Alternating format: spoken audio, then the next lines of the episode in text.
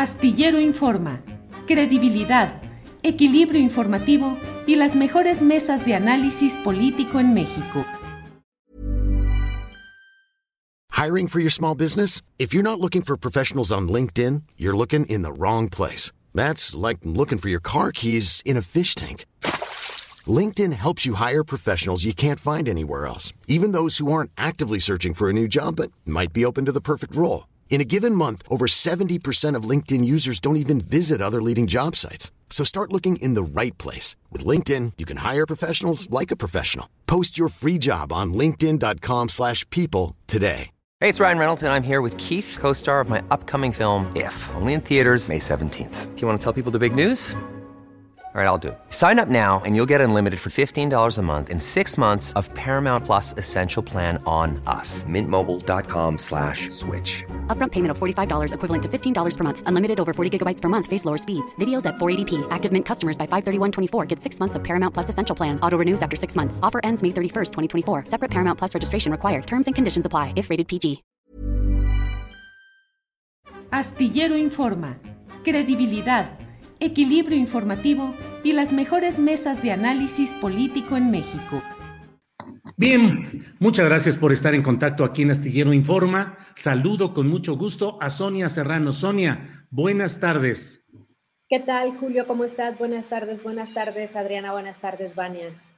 Gracias. Vania, Vania, buenas tardes.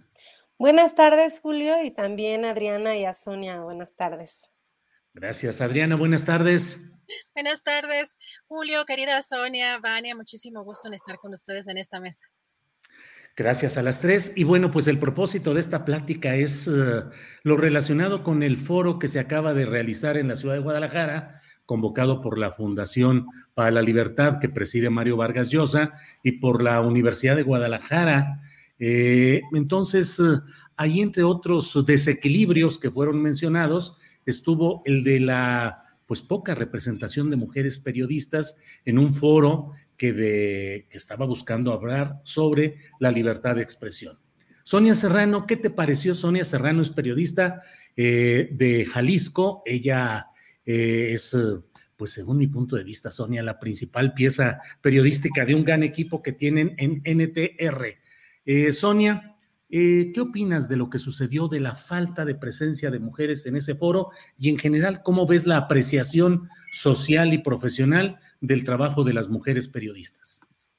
Bueno, eh, la verdad es que cuando se habla de la presencia de las mujeres en, este tipo de foros ya es muy común que, que sea mínima. Eh, a mí la verdad no me sorprende porque esto creo que es algo que vivimos todos los días. Sin embargo, yo, yo no creo que eso represente lo que está sucediendo con el periodismo que están haciendo las mujeres. Tú lo citabas, yo digo, yo no sé si el trabajo más importante de periodismo lo estén llevando a cabo en este momento más mujeres que hombres. Lo que sí creo es que nunca en el periodismo en nuestro país había habido eh, tantas mujeres metidas en el trabajo periodístico y en particular, Julio, sobre este foro, yo no lo veo como un foro propiamente de periodismo, porque en realidad personas que hacen periodismo había muy pocas. Creo que más allá de la falta de, de, mujeres, lo que había era falta de representantes del periodismo. Quizá ese no era el, el objetivo de, de, este foro. La universidad en realidad eh, lleva a cabo eh, de manera constante trabajos de, de, debate y de discusión. A mí me parece que este foro iba más enfocado a, a personas que se dedican a la opinión, que es otra área del, del, periodismo, y no propiamente al periodismo, porque yo no veo prácticamente a ninguno de los asistentes de, a este foro, eh, ya no digamos preocupados, ni siquiera, más bien ni siquiera creo que conocen qué está pasando eh, propiamente con el periodismo en nuestro país. Entonces, yo creo que está bien que se lleven a cabo foros de discusión de diferentes tipos, que, que los temas que se viven en el tema de la libertad de expresión se discutan en diferentes mesas, pero que también así como en esta ocasión se, se llevó a, a, quienes se dedican sobre todo al tema de la opinión, pues también eh, en algún momento se revise, como sucede, por ejemplo, en un área que, casi siempre tiene cabida en la Feria Internacional del Libro, que es la discusión propiamente de lo que pasa con el periodismo. Gracias, Sonia Serrano. Como he dicho, Sonia Serrano es periodista de Jalisco y coordinadora de investigaciones especiales de NTR, eh, diario editado en Jalisco, eh, que la verdad yo lo leo y lo comparto eh, muchas de las investigaciones a fondo que ahí se hacen. Está con nosotros también Vania Pillenut. Ella es periodista guerrerense y cofundadora de Amapola, Periodismo Transgresor. ¿Qué opina mm, Tania? Ya creo que ya no está por ahí, pero bueno, eh, siempre andamos con los problemas técnicos que son muy comunes en todo esto. Mientras ella se reintegra, Adriana Buentello, ¿qué opinas sobre este tema que estamos tratando?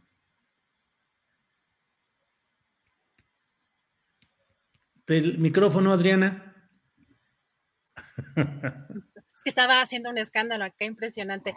Julio, me parece que es interesante lo que pasó con este foro en particular, porque creo que de forma involuntaria em, mostraron precisamente este conservadurismo y el considerar invitar a 11 mujeres que, como decía eh, Sonia, porque eran 11 mujeres las que ellos eh, ponían en una lista las que no habían aceptado o las que habían declinado la, invitación. En algunos casos no eran periodistas, salvo Carmen Aristegui y algunas otras colegas, pero eh, algunas son columnistas o exfuncionarias o eh, políticas.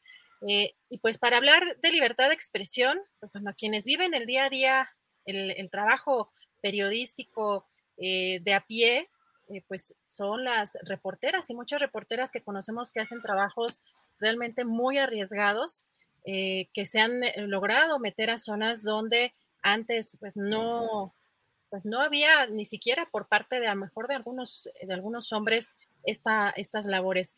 Em, yo veo que, por ejemplo, en el caso de, de este foro en particular, pues los personajes también tienen una inclinación eh, general, hombres y mujeres a los que se les invitó tienen una inclinación muy específica ideológicamente, pero creo que lo relevante en un foro de libertad de expresión, Julio, es que no invitaron a gente que hace periodismo de a pie. Esa es la parte creo que fundamental y la que en la que la, mujer ha tenido un papel sumamente relevante. Vemos ahora las redes de periodistas de a pie y que muchísimos de estos medios incluso son liderados por mujeres en zonas o en entidades del país donde pues está eh, pues la situación de violencia pues muy, muy compleja. Así que em, yo, yo veo que es una red que se sigue tejiendo pues con unas bases muy fuertes de manera patriarcal, pero sí eh, llama mucho la atención que ni siquiera eh, tuvieron reparo en asomarse de manera o asesorarse a lo mejor en temas de comunicación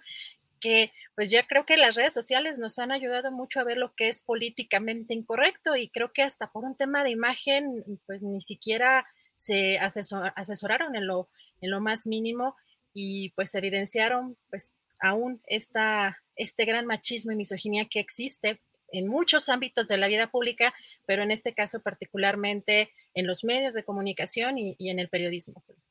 Gracias, Adriana. Eh, machismo y misoginia, dice Adriana Buentello. Sonia, y te pregunto, eh, yo hice mis eh, años de reportero en la jornada bajo el mando de dos mujeres, de Carmen Lira como directora y de Elena Gallegos, jalisciense, por cierto, como jefa de información. Así es que, bueno, mm, en la jornada hemos tenido siempre una importante presencia de mujeres periodistas, pero Sonia, ¿ha habido eso, machismo, misoginia? ¿Cómo se vive el periodismo para las mujeres? ¿Qué es lo que asoma ahí? Machismo, misoginia, falta de respeto a la calidad profesional de las mujeres. Con tu micrófono abierto, Sonia, adelante, por favor.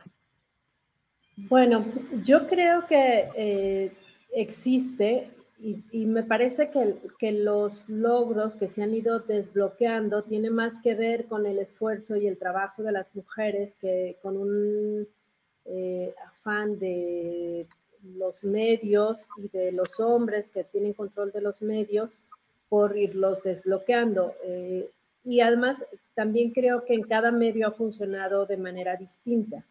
Eh, por ejemplo, en el caso de NTR, yo no lo he vivido porque Eh, por ejemplo, quien toma las decisiones editoriales, que es eh, la edición en jefe, es una mujer. Y entonces, aunque hay un director, eh, quien pues propiamente está en el día a día tomando decisiones es una mujer, pero también me ha tocado estar en medios en donde pues las decisiones las siguen tomando eh, prácticamente hombres. Lo que sí creo es que sigue existiendo en el periodismo, como en casi todos los ámbitos en nuestro país, lo que conocemos como el techo de cristal. Es decir, hay eh, el desarrollo de las mujeres basado en su capacidad, pero luego llega un punto en donde ya no puedes avanzar. Si revisamos, la, la verdad es que eh, no hay, por ejemplo, directoras de medios de comunicación eh, creo que cada vez hay más jefes de información, eh, alguna que otra eh, pues responsable de, la toma de decisiones, pero creo que todavía sigue habiendo espacios que son muy complejos. Y uno de ellos, que eso es lo que evidencia quizá el foro que, que se llevó a cabo, es las áreas de opinión. creo que las mujeres han tenido eh, más dificultades para entrar a ciertos espacios y las columnas o la opinión es uno de ellos. Por eso, quizá cuando se integran estos paneles les cuesta tanto trabajo a los organizadores pensar en mujeres. Y además me parece que las mujeres que sí han logrado incursionar y que sí tienen eh, eh, acceso a este espacio tampoco son tan tomados en cuenta eh, lo, ves, por ejemplo, en una síntesis que se reparten en los medios de comunicación, estas eh, síntesis de columnas.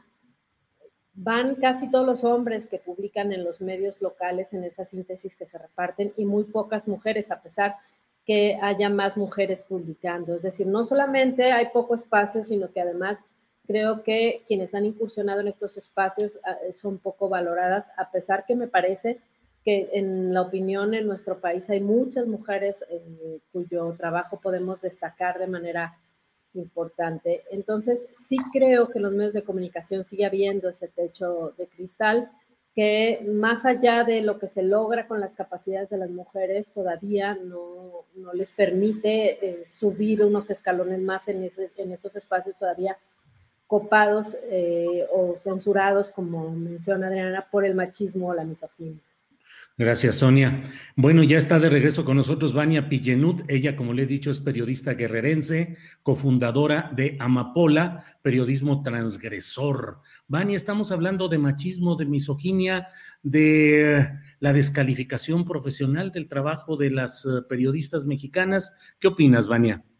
Sí, primero una disculpa porque tenía muchos problemas con el Internet y efectivamente coincido en la primera parte en lo que decía Sonia, pues en referencia al foro, ¿no?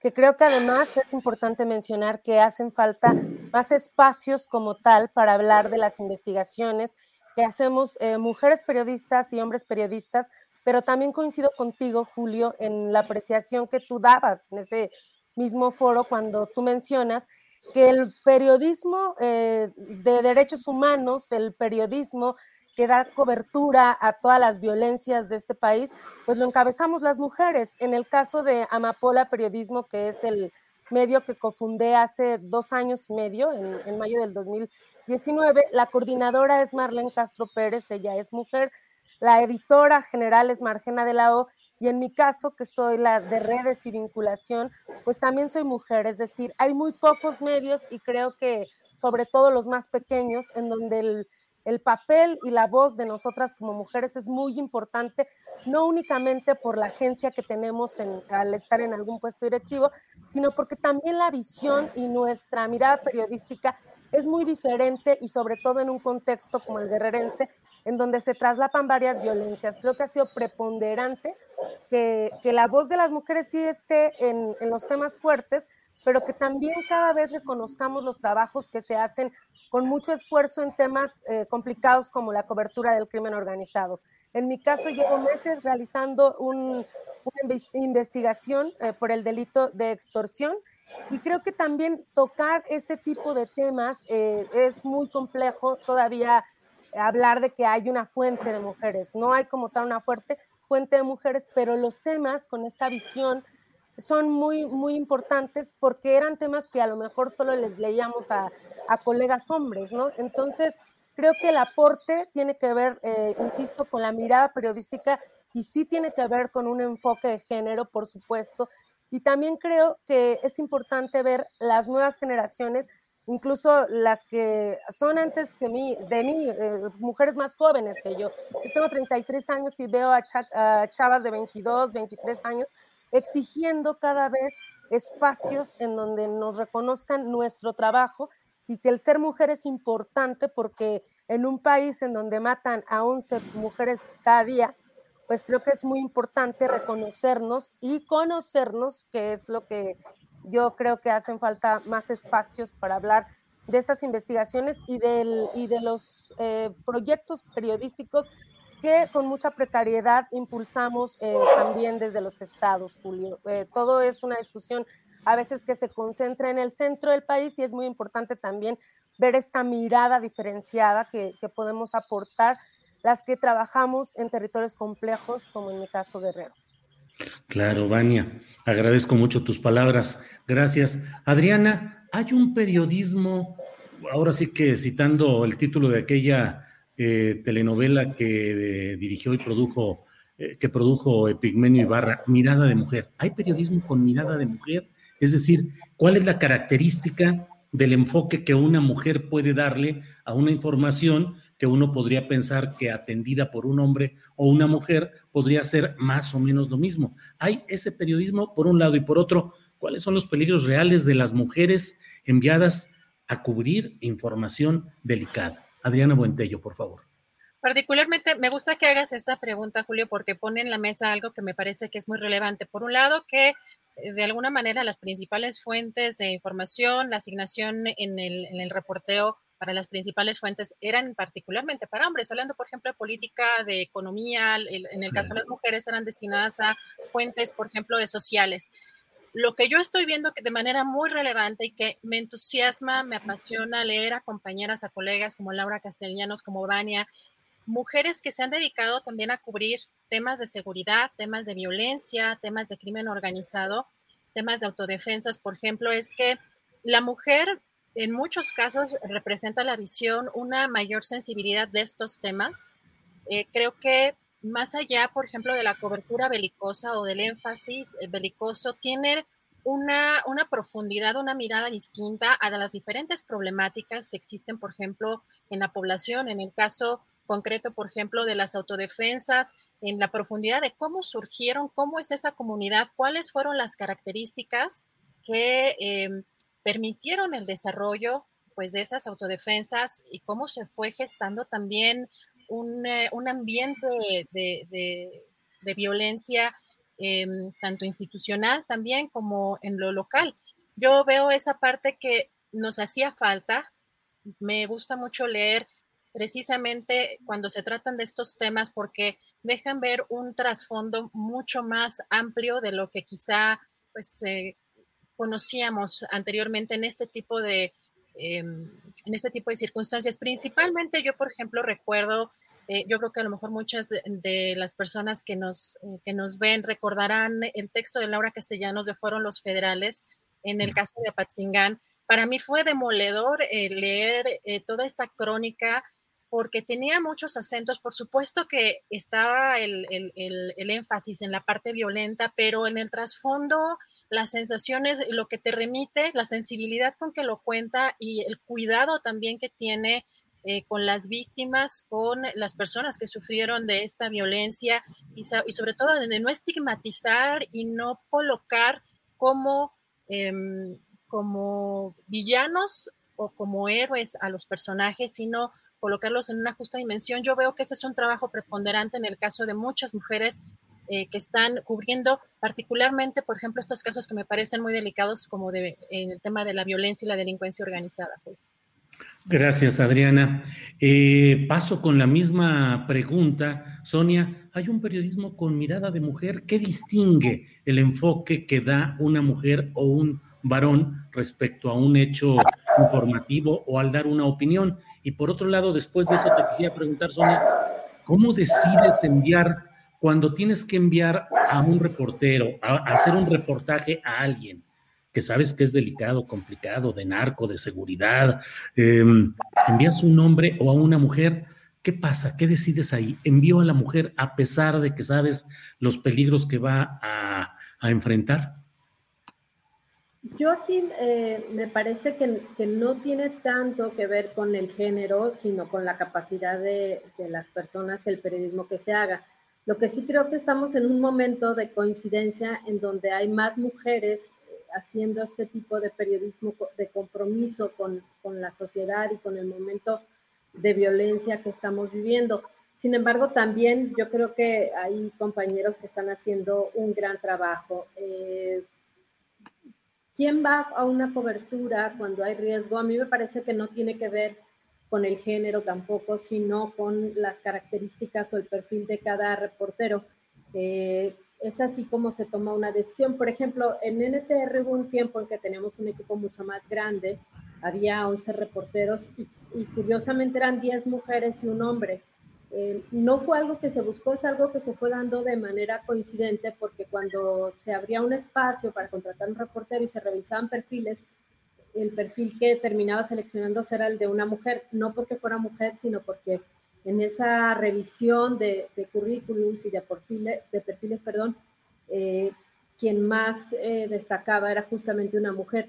Eh, ahorita en NTR tenemos un desequilibrio hacia los hombres, pero también ha sido coincidencia, no es que se buscaran más hombres, sino que al momento también de definir perfiles, estos eran los, los mejores reporteros que había para, para cubrir eh, cada determinado espacio. Yo creo que tiene que ver más con las características. Ahora, en mi experiencia, ¿cuál ha sido la diferencia en este momento que están haciendo las mujeres en el periodismo?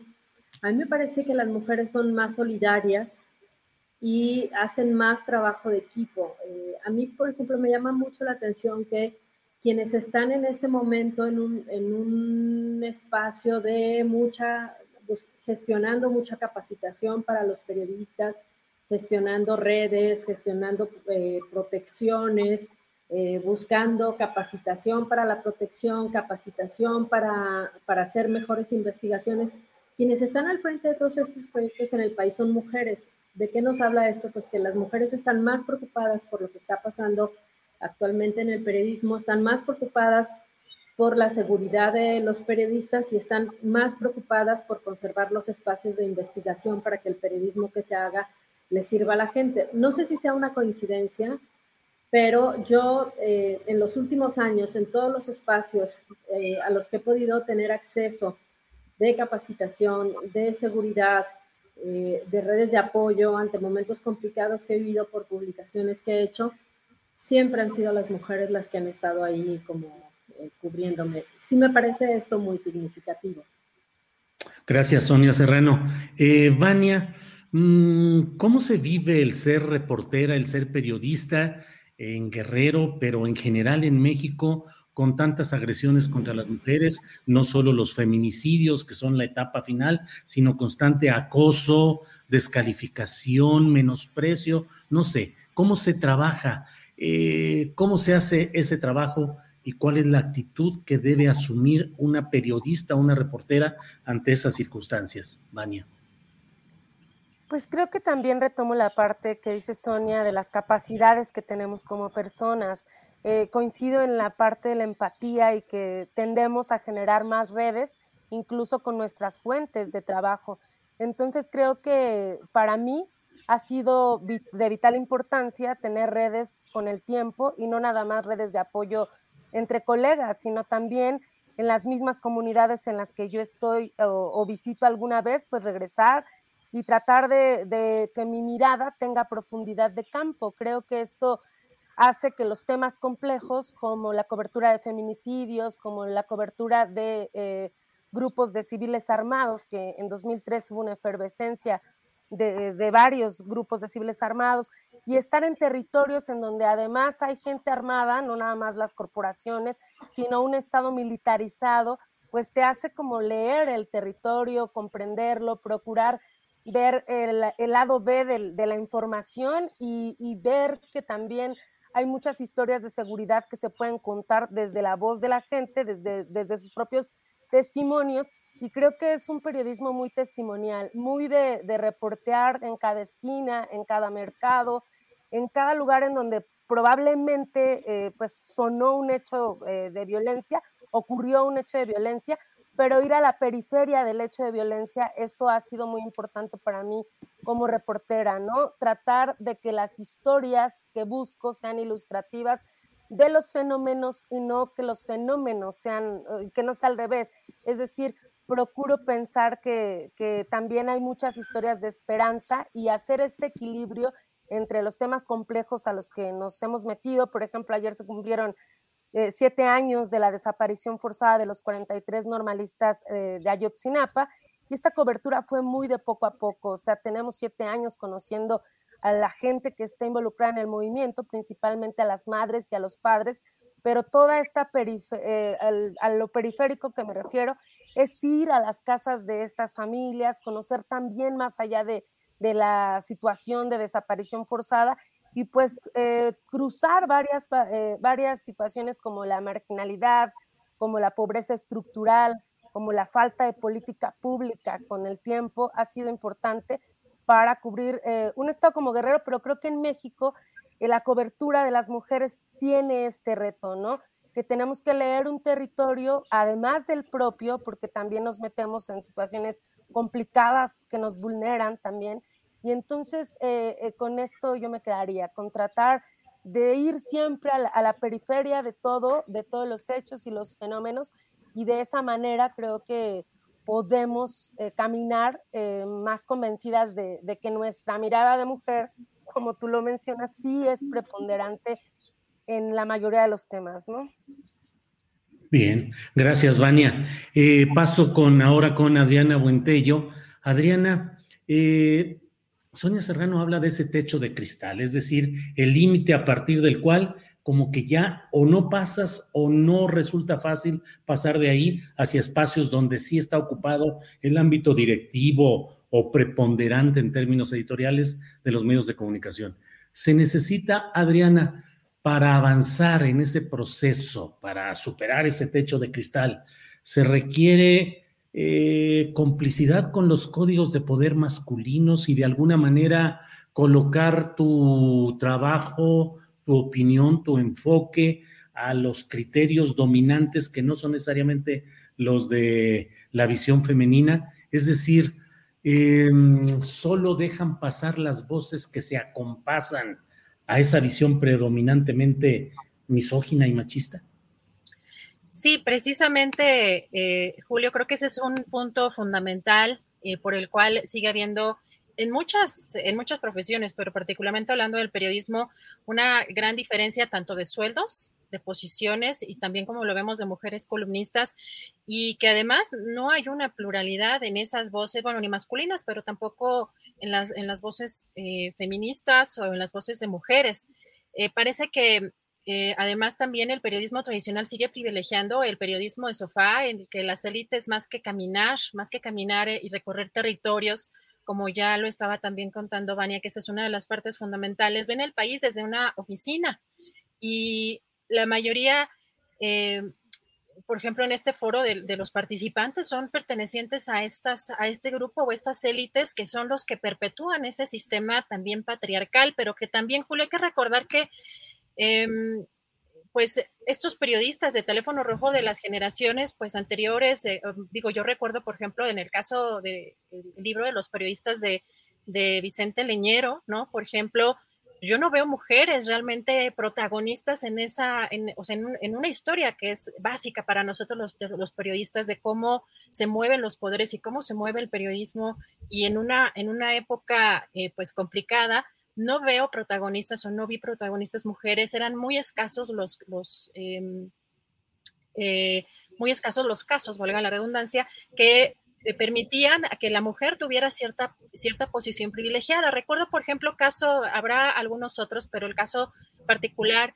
de dos mujeres, en el caso de Elena Poniatowska y en el caso, por ejemplo, de Manu Dormiere, pero que también tenían una posición privilegiada eh, nacieron en, digamos, en una posición privilegiada y que les permitió codearse con la política, con miembros de la política y la intelectualidad. Sin embargo, más allá de dos, de dos personajes, de dos mujeres eh, trascendentes en el periodismo, eh, como, como en el caso de ellas dos, la verdad es que seguían estos, estos cotos de poder y estas redes, porque además, Julio, ¿cuántos escándalos no se supieron que a lo mejor eran en esa época em, pues estos chismes o estos bajo reserva eh, eh, o entre, la, entre los em, corrillos, de corrillos de los, de los propios reporteros, pero de escándalos, por ejemplo, de abuso sexual, de violencia hacia las mujeres, pero que los propios, las propias redes de poder, tanto políticos como periodísticos, em, permanecían o hicieron que permanecieran esos casos en la, en la impunidad.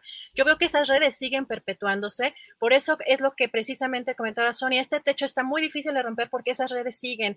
No sé si ustedes recuerdan, pero bueno, hace algunas semanas entrevistó esta Jada Ramírez a una colega periodista que me parece sumamente relevante que todavía en esta época, a pesar de que ya tenemos mayores oportunidades para difundir, para, para denunciar, pero entrevistó a una colega reportera, a María Ramírez Blanco, quien dio con nombre y apellido, bueno, el, nombre de su agresor, pero en Canal 6 y en Milenio, que incluso la, eh, la querían o la estaban forzando para este, hacer una película pornográfica.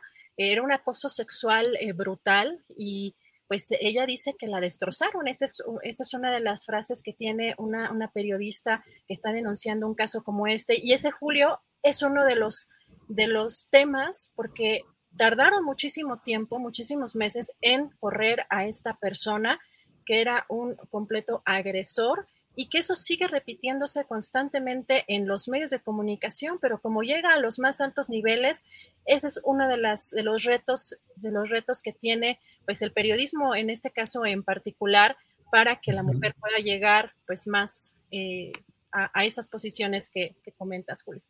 Gracias, Adriana Buentello. Sonia Serrano, ¿cómo sobrellevar estos casos, parece frecuentes, de acoso sexual, de agresión sexual?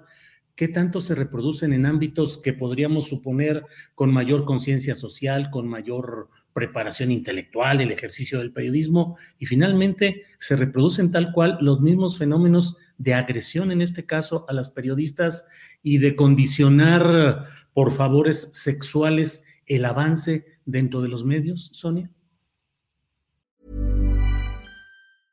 A lot can happen in three years, like a chatbot may be your new best friend. But what won't change? Needing health insurance. United Healthcare Tri Term Medical Plans, underwritten by Golden Rule Insurance Company, offer flexible, budget friendly coverage that lasts nearly three years in some states. Learn more at uh1.com. Hiring for your small business? If you're not looking for professionals on LinkedIn, you're looking in the wrong place. That's like looking for your car keys in a fish tank.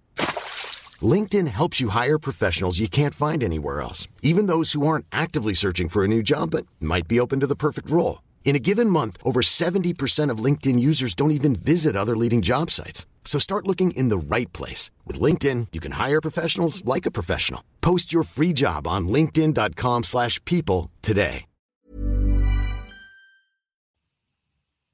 Tu, micrófono, tu micrófono. Ahora sí.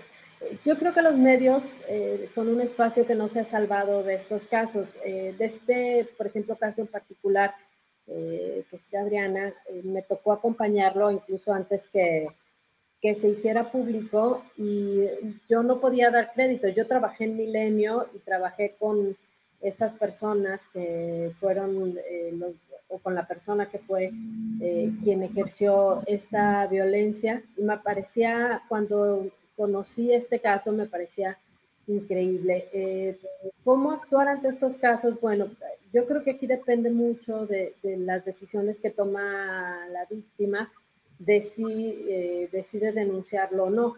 Lo que sí me parece es que en los medios de comunicación todavía no hay protocolos eh, a seguir cuando se presentan este tipo de casos y fue muy evidente en este caso y en otros que me ha tocado acompañar eh, en otros medios de comunicación, porque cuando los jefes eh, conocen de esto que sucede, creo que lo primero que les inquieta es que el, caso se haga público.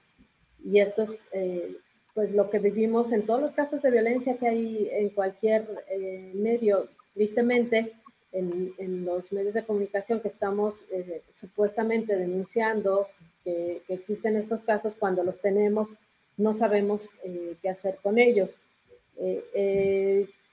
me parece increíble que una reportera que convive normalmente atendiendo a víctimas no pueda tampoco hacerse cargo de su caso porque el medio para el que trabaja no le genera las condiciones mínimas para que haga la denuncia y mucho menos las condiciones para pensar en que haya una sanción y una reparación del daño. ¿Qué sucede con los medios de comunicación? Lo mismo que sucede prácticamente en cualquier espacio de este país. No sabemos qué hacer cuando se presentan estos casos de acoso o de violencia e incluso eh, se actúa igual que en otros espacios, tratando de esconderlos y revictimizando a quienes están pasando eh, por estas situaciones tan terribles. ¿no? Gracias, Sonia. Vania, eh, regreso contigo, Vania Pillenut, para preguntar las lucha, la lucha general de las mujeres que ha tenido una gran presencia y relevancia en estos años muy recientes, han logrado impactar la conciencia de los servidores públicos y pienso particularmente en policías, en militares, en funcionarios muy preponderantes que solían tratar a las reporteras diciéndole corazón o mi vida o usando un tono meloso para, para decir, hombre, mira, muchachita, eh, bla, bla, bla. ¿Ha ido cambiando esto o eh, aun cuando le bajen tantito a la, a la verbalización discriminatoria o agresiva, persiste más o menos el mismo ámbito, es decir, todas estas luchas recientes de las mujeres han ido avanzando en cambiar la mentalidad de fuerzas eh, policíacas, militares o de funcionarios gubernamentales? Pues en mi experiencia creo que mínimamente, ¿no? Em, no, no creo que, haya permeado como tal en, en, todavía estos lugares, en estas instituciones, para con nosotras, para cuando son nuestras fuentes o el trato pues es diferenciado más bien por el trabajo que tú logras demostrar que haces, más allá de que toquemos esta conciencia, ¿no? Pero lo que sí creo que ha aumentado la necesidad, o más bien nos hemos eh, juntado entre más colegas mujeres para hacer proyectos que visibilicen nuestro trabajo y que nosotras importamos en, el mismo nivel que cualquier colega hombre.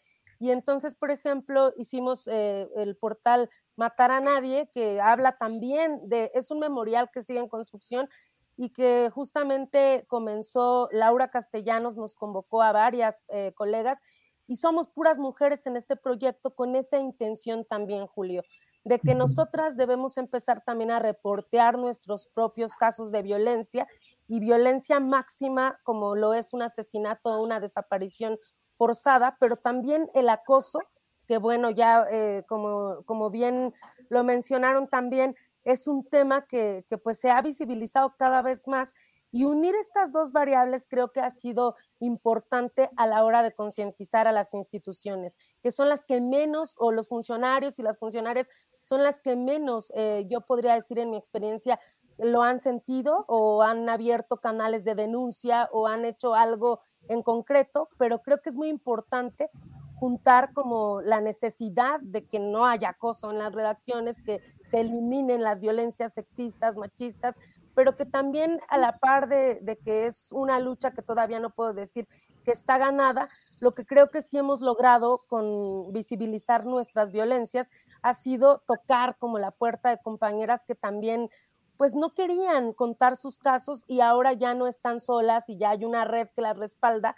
Entre más colegas nos reportemos, entre más visibilicemos estos casos, pues creo que el trabajo, aunque es permanente, pues sí eh, permea en, un sentido de respeto a la hora de que nosotras nos aproximamos con estas corporaciones o con los mandos militares o con algún gobernador o con algún secretario, con alguien que ya no nos va a tratar como corazón, como mi vida, como hija, como infantilizarnos inclusive, ¿no?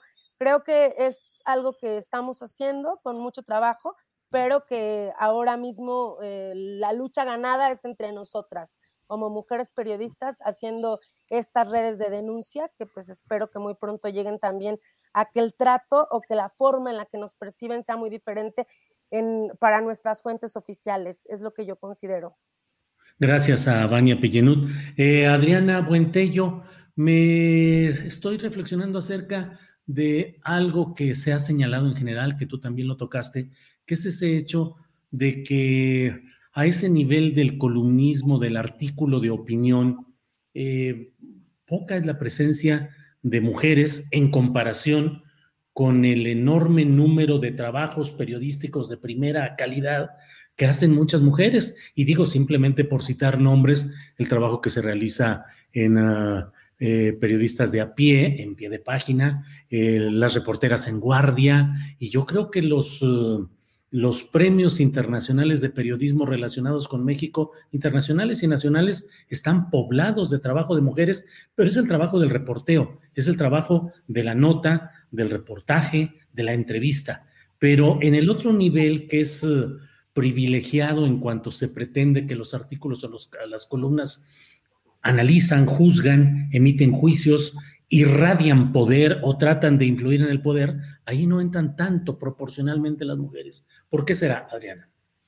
Julio, es parte de lo que eh, comentaba precisamente de cómo se dan estos poderes o estos vínculos de la, de la parte o de la base patriarcal entre el poder político y el poder periodístico, porque además también, incluso hablando, por ejemplo, de, mm, personajes como el propio Manuel Buendía, sabemos que las columnas son un instrumento político eso en cualquier ámbito me parece que es indiscutible. Ahora, ¿cuál es el objetivo? Si está financiado o no, si está financiado por el medio, si está financiado, como en muchos casos vemos, por ejemplo, en las columnas económicas, que eh, pues básicamente yo no, no, sé si hay o exista este, realmente en los medios grandes o en los medios, sí, en los medios grandes, no sé si existe realmente alguna que no esté financiada, pero creo que vemos con yo de pronto con cierta incredulidad porque de pronto veo un cinismo impresionante en, la forma de hacer hasta propaganda, que me parece que ya es un tono incluso ofensivo para el propio lector,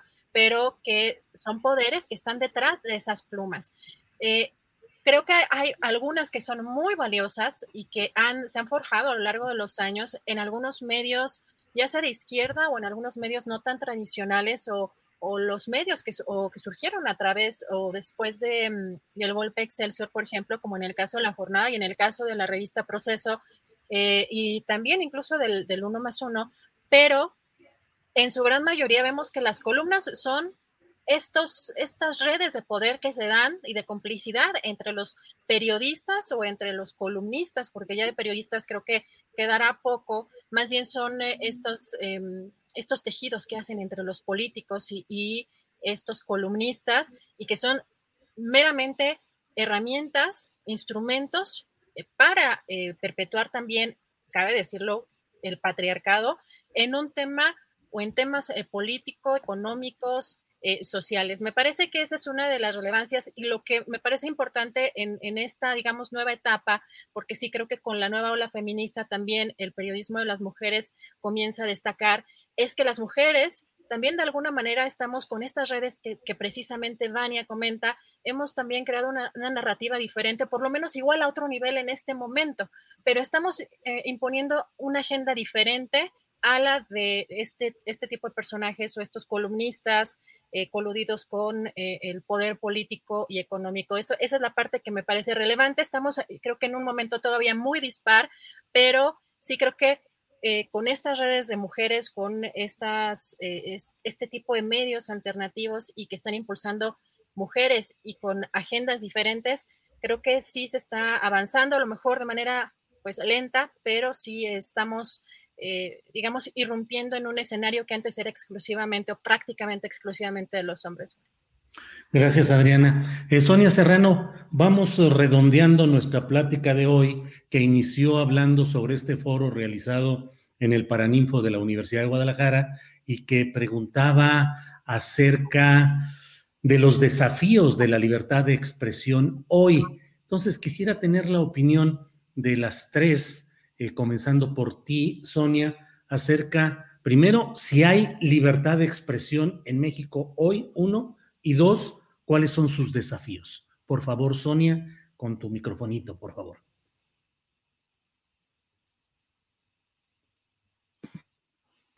Bueno, a mí me gustaría, eh, creo que a partir de esta charla que hemos tenido salen quizá todos los puntos en los que habría que poner la atención. En, en este foro, digámoslo así, no solamente se discriminó a las mujeres, sino en términos generales, creo que en el periodismo eh, el gran reto es atender las discriminaciones hacia muchas circunstancias que se están dando en el periodismo. Por ejemplo, ¿cuáles son los temas que a mí me preocupan? Por supuesto, el acceso de las mujeres a los mismos espacios y en las mismas condiciones laborales que las de los hombres. Me preocupa mucho la cabida que tenga el periodismo especializado y el periodismo de investigación. ¿Por qué? Pues porque muchos de los periodistas que han hecho carrera o que se especializan en determinadas áreas han sido desplazados por la incomodidad que significa su trabajo, por presiones de gobierno y por muchas otras circunstancias. Tú puedes, eh, te cito un caso y, que no es, es una mujer, el caso de Agustín del Castillo, para mí es en México el periodista en medio ambiente especializado más importante y ha tenido que dejar el medio o los medios en los que publica justamente o por presiones o por problemas eh, de insolvencia de los medios de comunicación para poder financiar un periodismo de investigación especializado serio. Eh, me parece que otro gran reto es la gran presión que, que, se está ejerciendo desde el poder con el dinero que se dedica a la comunicación eh, y que esto, si, si en aquellas épocas del partidazo eh, era tan común, a mí me parece que eso no ha desaparecido.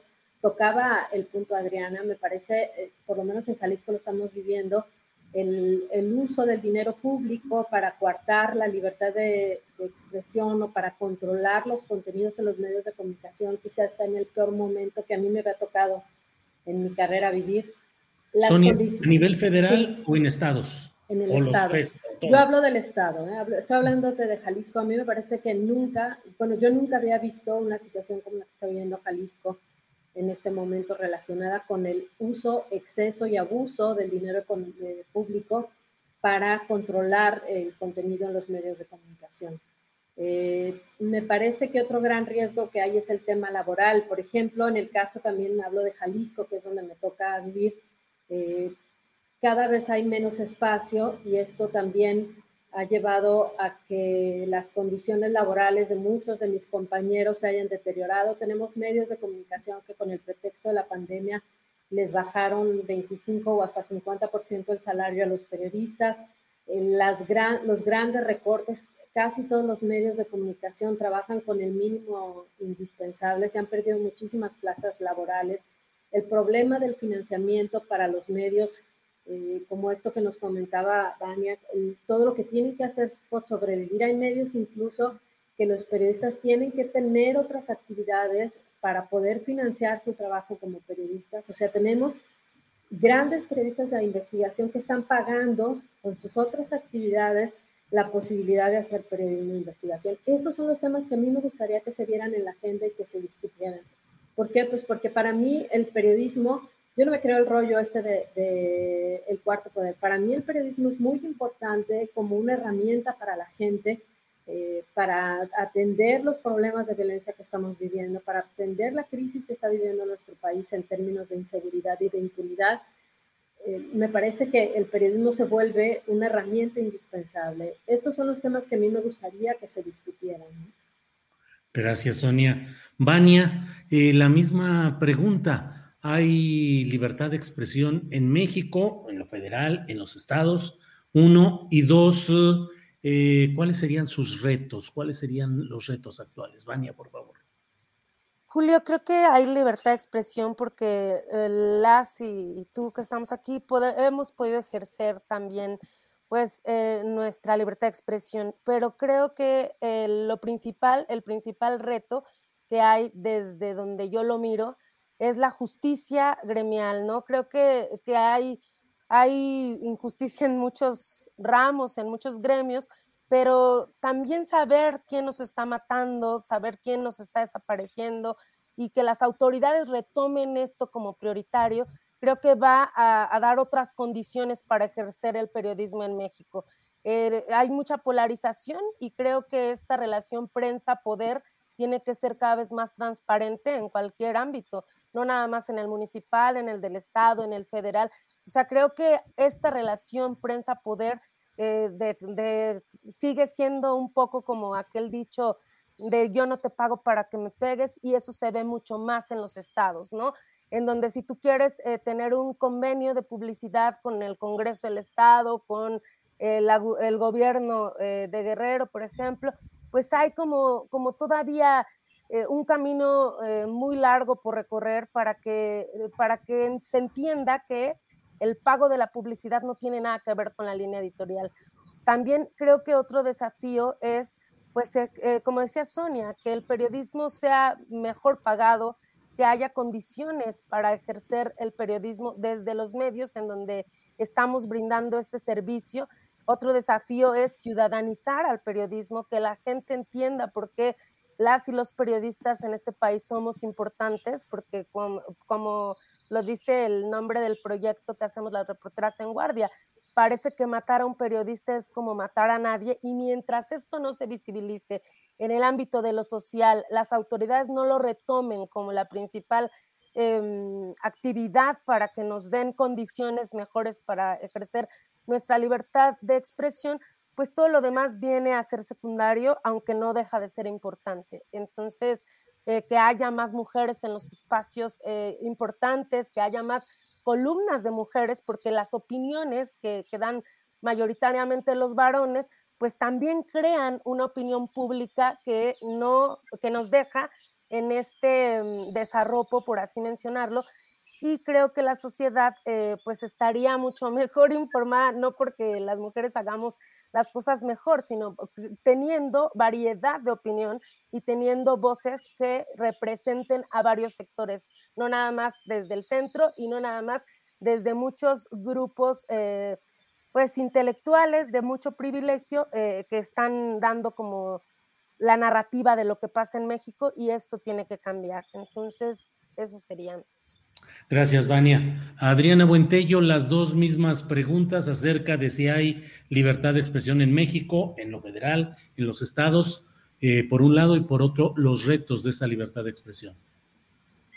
Julio, yo no comparo, eh, porque creo que todavía no tenemos un punto de comparación respecto a los otros, otros gobiernos que hemos tenido. Sin embargo, yo lo que veo es que la censura es un, es un tema o es un concepto que no es estático, es decir, con la llegada además de las redes sociales, eh, el término tradicional de censura, por decirlo de alguna manera, el término tradicional ya está eh, pues muy superado. Eh, la de libertad de expresión, pues podemos tener sin duda, ¿no? O sea, podemos, como dice Vania, podemos estar hablando aquí y, hablando en un café o diciendo en el Twitter o diciendo en el Facebook lo, lo que queramos. En el caso de los periodistas es que podamos tener una remuneración, una, retribución económica a partir de eso. Eso ya, eso ya es diferente. Y me parece perfecto, por ejemplo, que en el caso de la publicidad que se destinaba por parte de otros gobiernos a los medios tradicionales, eh, se haya terminado o, o, hayan decidido cerrarle la llave, sobre todo cuando conocemos pues muchos casos de periodistas o de medios tradicionales que realmente pues son más negocio que, Em, ejercicio periodístico, pero eh, pues que en este gobierno tampoco sean discrecionales con lo poco o mucho que se dé, ese también es una, esa es una parte también fundamental. Y ahora, eh, el hecho de estigmatizar lo que ha estado sucediendo en, en estos últimos meses, particularmente que ya eh, pues hay una, digamos, profundidad en la discusión o en el enfrentamiento que tiene el presidente con periodistas y con medios de comunicación, me parece que, me parece que el hecho de, estigmatizar sí mina la credibilidad de un periodista y cuando es injusto sobre todo, eh, me parece que sí forma parte de una censura. Ahora, la creación de una narrativa única de verdad, un aparato de propaganda que eh, minimice u oculte los pocos esfuerzos de periodismo, porque yo creo que siguen siendo pocos en comparación con lo, con la propaganda y con todo lo que se generaba eh, en, otros sexenios dentro de los propios medios también tradicionales, pero también actualmente dentro del, propio aparato de propaganda del gobierno, me parece que los esfuerzos que se hacen de periodismo independiente, que el hecho de que se oculten, me parece que eso sí es parte o forma parte de, una censura que yo diría que no es que esté generalizada, pero sí eh, se busca tener una estructura de propaganda que pues minimice todo aquello que está eh, o que es crítico, incluso aún en, temas o en periodistas independientes o en medios que son independientes. Eh, los retos que, que, están por venir, bueno, me parece fundamental también que pues entendamos también que los propios periodistas, debido a las estructuras de los medios tradicionales, quizá hemos descuidado la parte que es más sensible y la parte que yo veo aquí, por ejemplo, interesante es con la llegada de los youtuberos. Muchos periodistas se han sentido desplazados, ofendidos y hemos visto incluso hasta las riñas, pero nos hemos preguntado también realmente eh, qué es lo que hemos hecho mal como periodistas, cómo, cómo cambiar la comunicación, cómo acercarnos realmente al lector de a pie y no para trabajar para estas estructuras eh, de medios tradicionales que siguen siendo empresas con otro tipo de intereses. Yo creo que eso se empieza, sí empieza a haber una dinámica diferente, pero sí creo que como gremio también debe haber una reflexión mucho más profunda de a quién estamos dirigiendo el periodismo, porque sin duda es para la sociedad, pero la pregunta es si lo hemos estado haciendo en los últimos años y cómo lo hemos estado haciendo y por qué nos enoja tanto que lleguen otras personas, como en el caso de, de los youtuberos, que me parece que puede haber buenos y malos, o sea, como en el caso de los periodistas este, eh, vendidos o que traficaron su pluma, etcétera, me parece que en el caso de los youtuberos también puede haber casos eh, de un lado y del otro sin querer satanizar la, figura del, del, youtubero, pero sí es un fenómeno interesante que creo que en el gremio periodístico también debemos de analizar. Bien, muchas gracias Adriana Buentello. Estamos ya en la parte final del programa, pero tenemos espacio para unos dos minutos de reflexión de cada cual, ya una reflexión final. Sonia, no sé si sobre el tema que propone eh, provocadoramente Adriana Buentello o sobre lo que tú desees, Sonia, por favor. Sí, fíjate que a, a, mí no me preocupa tanto lo que sucede con todas estas nuevas maneras de comunicar, más bien lo que me parece es que los medios de comunicación tenemos que utilizar estas eh, nuevas formas como unas herramientas para difundir el trabajo que realizamos.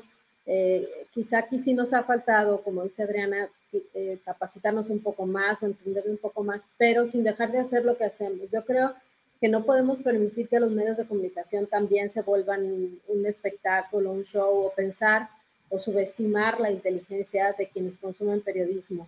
Eh, quizá sí hace falta tratar de discutir cómo lograr un equilibrio, pero sin dejar de hacer lo que hacemos, que es periodismo de investigación y periodismo de seriedad. Bien, muchas gracias, Sonia. Eh, Vania, tu reflexión final sobre el tema que tú desees, por favor, Vania. Sí, pues es muy importante eh, buscar como financiamiento más allá del Estado, ¿no? Eh, ser creativos en estas formas de, seguir haciendo periodismo independiente, en mi caso, o procurar ser autogestivos, pero que también esto interpele a la sociedad.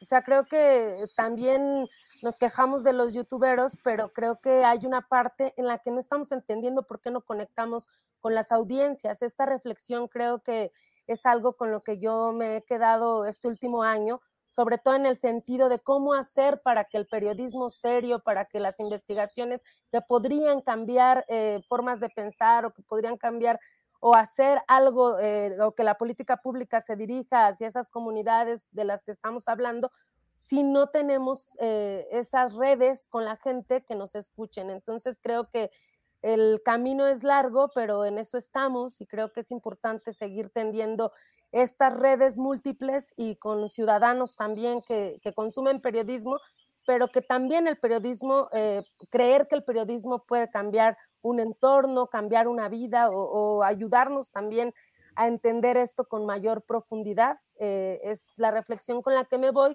y que también interpelo como a la audiencia para que pensemos qué es lo que estamos haciendo mal desde acá, pero qué, qué es lo que, lo que la sociedad también tiene que ser recíproca con nosotros como periodistas y qué es el periodismo o cuál es el periodismo que estamos aspirando a hacer desde los márgenes, desde mucha precariedad, pero con mucho compromiso también en el contexto actual en el cual nos encontramos, Julia. Vania Pillenud, muchas gracias. Eh, Adriana Buentello, ya para cerrar esta mesa, por favor, tu reflexión final sobre lo que dijo hace rato Adriana Buentello o sobre algún otro tema que quieras agregar, Adriana, por favor. Bueno, me parece importante porque yo soy muy dada, la verdad, porque además muchos años me dediqué a las estrategias de redes sociales, a observar este fenómeno, pero a observar también las reacciones, la, lectura de los comentarios de la gente, eh, de los usuarios. Y me llama mucho la atención que eh, pues desde ese análisis me parece que no se entiende todavía qué es el periodismo. Y creo que tiene una explicación, me parece bastante lógica, también por una cuestión muy paternalista de tanto del sistema de gobierno, pero del funcionamiento de los propios medios de comunicación, que pasamos de un Televisa, de estos aparatos eh, monopólicos, ¿no? De la información, y que de pronto, pues con las redes sociales nos dimos cuenta que fuimos engañados y que había mucha información que pues no era cierta, no era verídica, eh, pues salen, pues con la llegada de las redes sociales, mucha más la información que habla sobre corrupción, sobre muchísimas otras cosas que tenían pues el monopolio completamente radio y televisión o algunas cadenas. Pero nos fuimos creo que al otro lado. Entonces, de, de, de primero creerle a medios tradicionales, al otro lado creer todo lo que salía en Internet. Entonces, necesitamos llegar evidentemente a un punto medio porque también eh, es interesante que eh, eh, hay un público muy definido, en, en, por ejemplo, en YouTube, ¿no?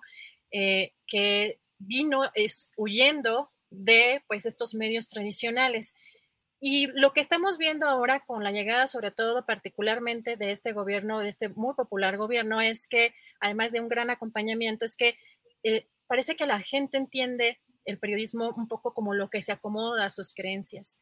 Y, esa es la parte que creo que nos toca también a los periodistas de eh, ejercer esta, bueno, esta crítica también a nosotros mismos, pero también de, de alguna manera, de explicar en qué consiste el periodismo, cuáles son las herramientas, herramientas periodísticas, porque es muy común que me imagino que a todos les, les, pasa, pero tenemos incluso un reportaje, investigación con datos y, con toda la base eh, estructural, digamos, eh, de, del periodismo investigación y la gente eh, tiende a creer o no creer, pero con base en sus propias ideologías, sus propias creencias. Y creo que ese es, yo sí que ese es uno de los puntos eh, complicados de, por decirlo así, del youtuberismo, que no es que esté mal, pero no es periodismo. Y sí creo que eso debe de quedar como claro cuáles son las herramientas que, porque un, periodista o el periodismo no debe acompañar, por lo menos el periodismo en sí, porque hay un periodismo militante que puede acompañar una transformación o que puede acompañar un movimiento o que puede tener causas, pero el periodismo no tiene la obligación, no está para acompañar un gobierno. Esa es, una de las cuestiones que creo que, que deben de quedarle claras a la gente para que sepa cómo evaluar el trabajo de un reportero o de un periodista. Y creo que eso sí nos, nos compete pues a todos nosotros. Muy bien, pues eh, les agradezco mucho a las tres esta oportunidad de reflexionar. Eh, la verdad es que me quedo con muchas eh, enseñanzas y muchas reflexiones, muchas preguntas acerca de todo lo que aquí se ha hablado. Sonia Serrano, muchas gracias y buenas tardes. Chuc, chuc, chuc. La falta de costumbre, Sonia, que luego andamos aquí. Sí, claro, por supuesto y era para que no escucharan allá mis mascotas también, que son un poco escandalosas. Muchas gracias, al contrario, por la invitación, Julio. Y bueno, reconocerte también a ti eh, siempre el apoyo para difundir los trabajos de investigación que hacemos. Creo que eres de los pocos periodistas que desde los espacios que tienen se interesan por el periodismo regional y por lo que se está haciendo en las regiones, así que de una vez aprovecho para agradecerte.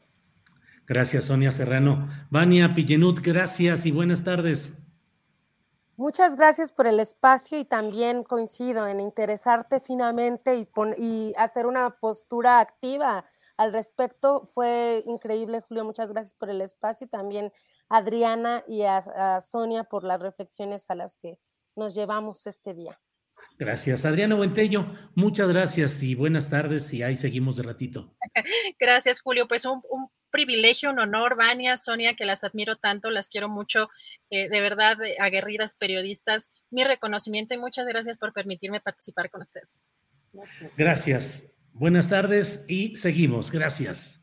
Para que te enteres del próximo noticiero, suscríbete y dale follow en Apple, Spotify, Amazon Music, Google o donde sea que escuches podcast. Te invitamos a visitar nuestra página julioastillero.com. ¿Te preocupas por tu familia? Entonces, ¿por qué darles solo huevos ordinarios cuando pueden disfrutar de lo mejor? Eggland's Best, los únicos huevos con ese delicioso sabor fresco de granja, además de la mejor nutrición, como 6 veces más vitamina D, 10 veces más vitamina E y 25% menos de grasa saturada que los huevos regulares, además de muchos otros nutrientes importantes. Así que, dales los mejores huevos. Eggland's Best, mejor sabor, mejor nutrición, mejores huevos.